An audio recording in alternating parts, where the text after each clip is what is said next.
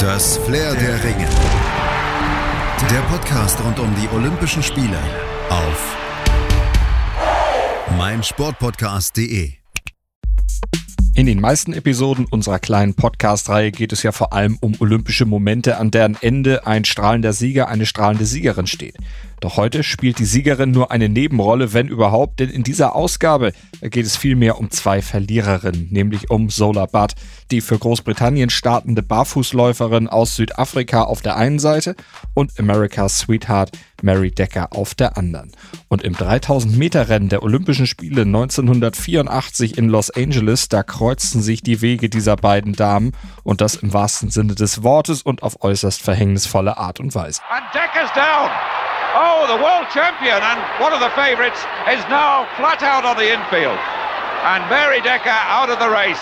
I don't think there's any question that she was in the wrong. And I do hold her responsible for what happened. Aber was genau war passiert in diesem Finale über 3000 Meter der Frauen? Das erzähle ich euch heute bei unserer olympischen Zeitreise hier auf meinsportpodcast.de. Mein Name ist Malte Asmus und ich muss dafür etwas ausholen und zunächst die beiden Protagonistinnen etwas genauer unter die Lupe nehmen. Zola Butt und Mary Decker, die hätten unterschiedlicher eigentlich nicht sein können. Auf der einen Seite Mary Decker. Dunkelblonde, lange Haare, hübsch, mit 1,68 und 49 Kilogramm hatte sie zudem ideale körperliche Voraussetzungen für die Mittelstrecke und einen höchst eleganten Laufstil.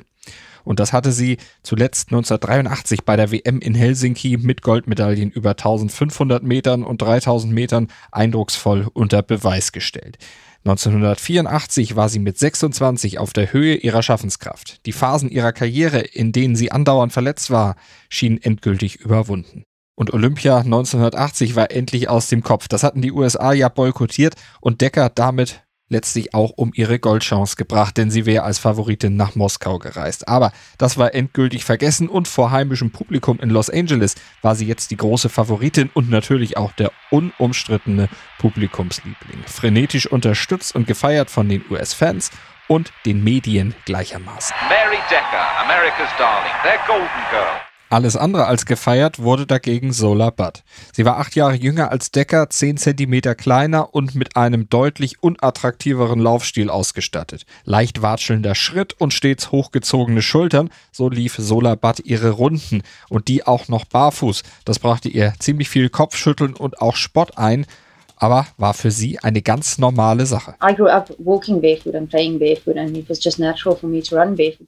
Und es war zudem in keinster Weise ein Nachteil, denn auch wenn ihr Laufstil eher unästhetisch war und sie barfuß lief, sie tat das feilschnell. Als 17-Jährige hatte sie zum Beispiel Deckers Weltrekord über 5000 Meter bereits unterboten. Aber ihre Zeit wurde nie als neuer Weltrekord anerkannt, denn Solabat, die war Südafrikanerin und ihr Land damals wegen seiner Apartheidpolitik von internationalen Sportereignissen ausgeschlossen.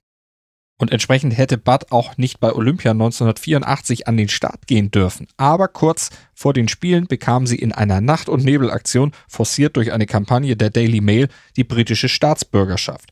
Und das sorgte im Vereinigten Königreich und weltweit für ziemlich viel Aufruhr, denn normalerweise dauert so eine Einbürgerung ja Monate, wenn nicht sogar Jahre. Bei Sodabat allerdings ging es blitzschnell.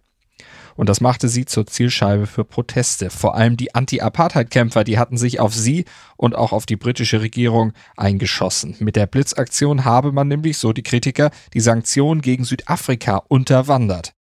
Bei ihrem ersten Lauf im britischen Nationaltrikot wurde sie entsprechend heftig ausgepfiffen. Zudem wurden ihr große Free Nelson Mandela Plakate entgegengestreckt. Nelson Mandela. Diesen Namen, so behauptete Bud damals, habe sie bei dieser Gelegenheit zum allerersten Mal gehört. Und nachdem man sie in Großbritannien über die Bedeutung von Mandela aufgeklärt hatte, habe sie entschuldigend erklärt, sie sei auf dem Land aufgewachsen und die Zensur der südafrikanischen Regierung, die habe wohl dafür gesorgt, dass dieser Schrecken der Apartheid nicht bis in ihre Gegend hätte vordringen können. Tja, glaubhaft oder nicht, solche Äußerungen trugen auf jeden Fall dazu bei, dass das 3000 Meter Rennen für einige US-Medien auch zum Duell zwischen Gut und Böse hochstilisiert wurde. Gut war natürlich die strahlende Lokalmatadorin Decker und böse die junge Neubritin aufgrund ihrer südafrikanischen Wurzeln. Und an dieser Rollenverteilung gut und böse, da sollte sich dann auch nach dem Rennen nicht viel ändern, aber der Reihe nach. Wir sind beim Finale über 3000 Meter. Decker lief das Rennen von der Spitze. Am Ende der ersten Runde tauchte dann aber Sola Butt neben ihr auf und wich die nächsten drei Runden dann auch nicht mehr von der Seite ihres Idols.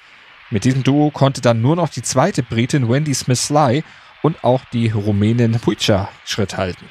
Das Quartett setzte sich Schritt für Schritt vom Feld ab, verwickelte sich aber in nicht immer ganz faire Positionskämpfe und das war eine neue Situation für die junge Sola Butt, denn normalerweise rannte die ihre Rennen an der Spitze, alleine und nicht im Pulk, erklärte sie später bei ESPN. I'm not used to that. And Wendy Sly was coming out on my outside and, and they started bumping and, and bunching me.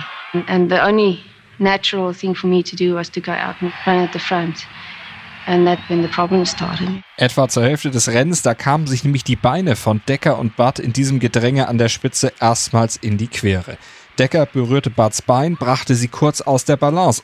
Bart konnte sich allerdings auf den Beinen halten, doch fünf Schritte später gab es erneut einen Kontakt. Decker erwischte mit ihren Spikes die nackte Hacke der Britin, die kam ins Stolpern, ihr linkes Bein ging in dem Versuch Halt zu finden etwas nach außen und touchierte Decker dabei leicht. Die Amerikanerin kam aus dem Tritt, stolperte nach vorne und fiel neben die Bahn auf den Rasen des Infields und dabei verletzte sie sich am rechten Oberschenkel. My instant reaction was to get up. When I moved to get up, I couldn't because my hip just felt like it, it locked. It prevented me from, from getting up. Decker lag auf dem Boden, die Tränen der Schmerzen und der Enttäuschung, die kullerten über ihr Gesicht. Solabat dagegen rannte weiter allerdings geplagt von Schuldgefühlen, denn die Pfiffe und Buhrufe von den Rängen, die suggerierten ihr, ich bin schuld, ich habe mein Idol zu Fall gebracht. I felt personally to blame for what had happened to me and you shouldn't continue this race. That's, that's a immediate feeling I had after, after the fall.